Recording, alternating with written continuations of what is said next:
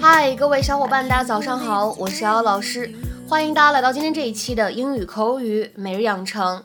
今天的话呢，我们来学习的台词依旧是来自于《摩登家庭》的第二季第十三集《Modern Family》Season Two Episode Thirteen。先来看一下这样一段话，会比较长一些。We need a game plan. We need to rehearse exactly what we're going to say, because that is the only way I'm going to hold it together when my babies are looking at me with judgment and disgust. We need a game plan. We need to rehearse exactly what we're gonna say, because that is the only way I'm gonna hold it together when my babies are looking at me with judgment and disgust.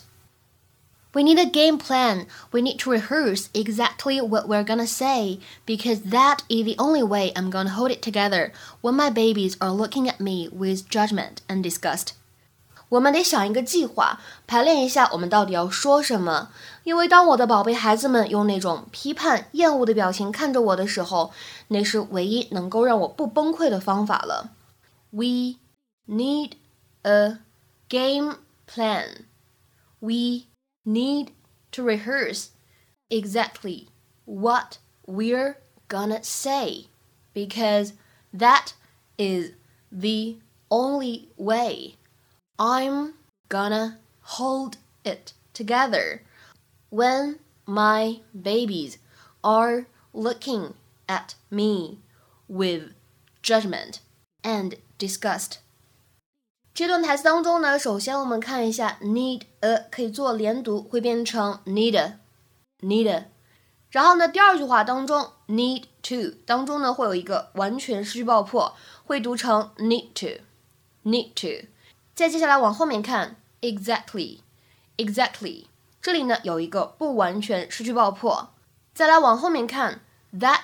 is 在这里呢可以做连读，如果大练美式发音还有美音浊化，会读成 that is，that is，that is。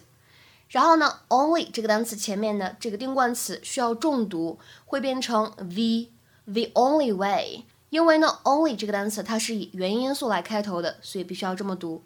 Hold it together 这三个单词出现在一起的时候呢，前两者可以做连读，会变成 hold it。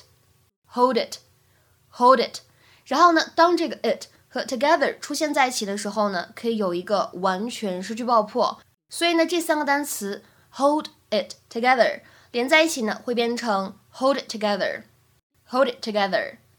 再来看一下末尾的位置，looking at 在这里出现呢，可以做连读，会变成 looking at, looking at。Okay, we need a game plan. We need to rehearse exactly what we're going to say, because that is the only way I'm going to hold it together when my babies are looking at me with judgment and disgust. First of all, that's how they always look at us. 今天节目当中呢，我们重点来学习两个表达。首先，第一个呢叫做 game plan， 这个短语呢，它的字面的意思是游戏计划。其实呢，它经常用在橄榄球比赛当中，American football。那么在 American football 比赛当中呢，game plan 它就指的是在赛前教练和球员商定的战略和计划。那么在日常生活当中呢，game plan 它一般来说指的就是 a carefully considered strategy，一个周密安排的计划。比如说下面呢来看一下这样的一些例子。第一个，He is unlikely to alter his game plan，他不太可能会改变策略。He is unlikely to alter his game plan。再比如说第二个例子。I simply stuck to my game plan. I had always wanted to be a millionaire from a very early age. 我无非是坚持我的计划而已。从我很小的时候开始，我就想成为一名百万富翁了。I simply stuck to my game plan. I had always wanted to be a millionaire from a very early age. 下面呢，我们来学习第二个表达，叫做 hold together。这样一个动词短语呢，它字面的意思是把什么什么东西维系在一起。to keep the component parts of something together。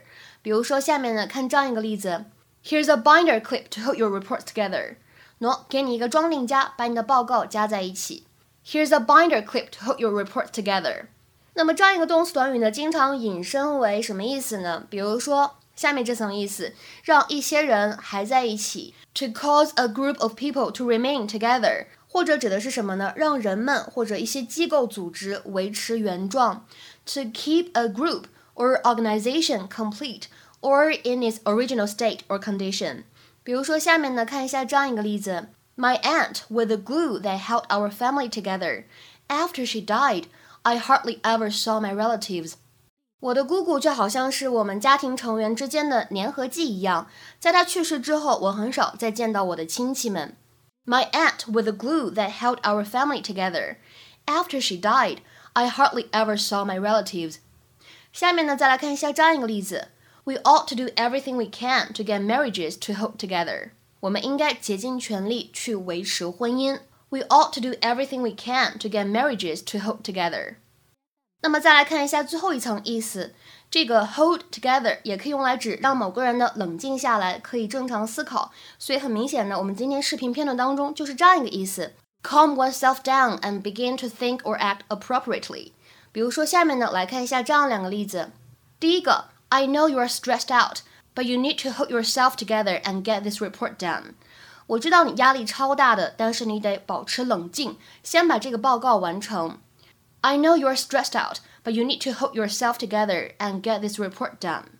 再比如说第二个例子，We need you to be focused, so hold yourself together. 我们需要你集中精力，所以你得先冷静下来。We need you to be focused, so hold yourself together. 今天的话呢，请各位同学尝试翻译下面这个句子，并留言在文章的留言区。The coach hopes to hold the team together for at least one more season. The coach hopes to hold the team together for at least one more season.